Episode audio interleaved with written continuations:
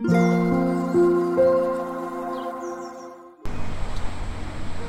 thank you for listening to Lemon and Daisy. こんばんは、デザイナーのマックです。えっと、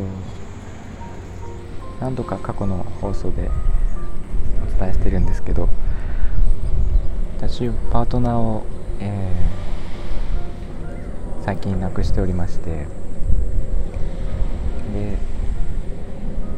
どんな方だったかっていうのもね、ちょっと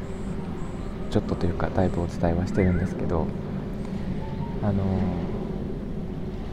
何て言うかな。自分が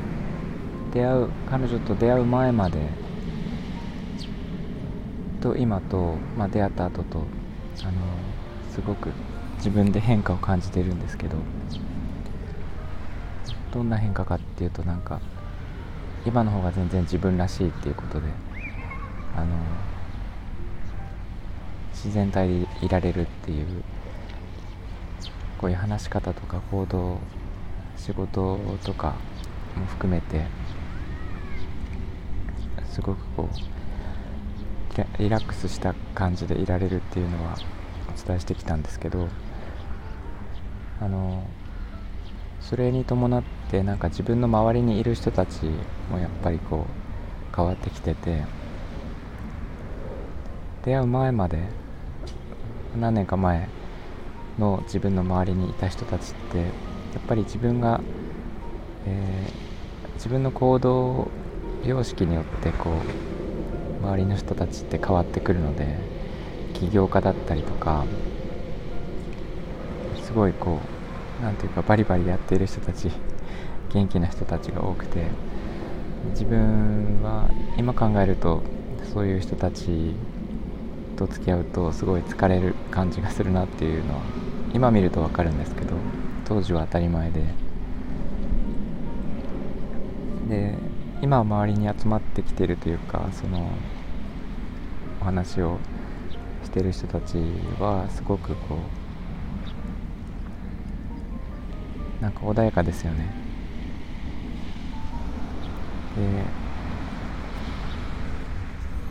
でどっちかというとなんか自分に似た人というか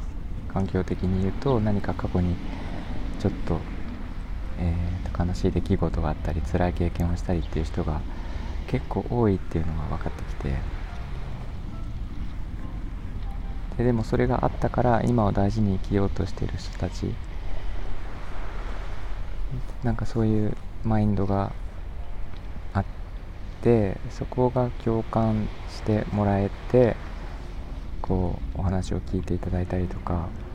してるんだなっていう気持ちはあります。で Facebook 私ずっとやってるんですけどあの1年前の今日2年前の今日とかっていう、えー、思い出の投稿とか出てくるじゃないですか。であれを見るとなんか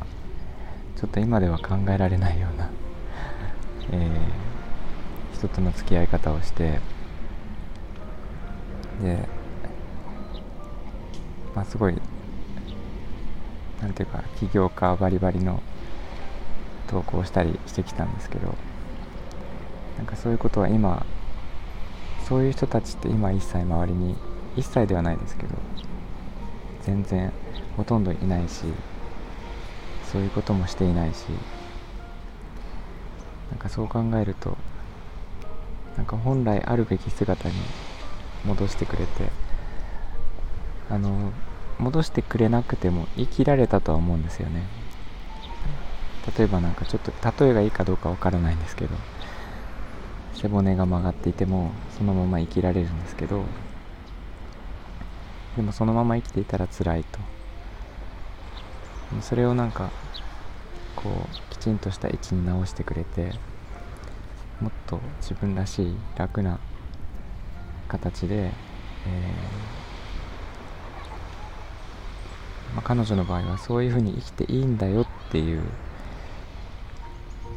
アドバイスもくれただけではなくて彼女自身がそれを実践してるしている人だったんですね。だからえ、ー、と私にすごい似ていたんですけど。それを見て自分はすごい安心できたし、まあ、全然あのとはいえ完璧な人ではなかったんですけどそれも含めてなんかそういう風に自分の生き方とか、えー、欠点とかが全部自分の魅力になるっていうところを教えてくれた人だったので私はとても感謝しています。感謝しきれないですね。えっ、とそんなことを今朝は、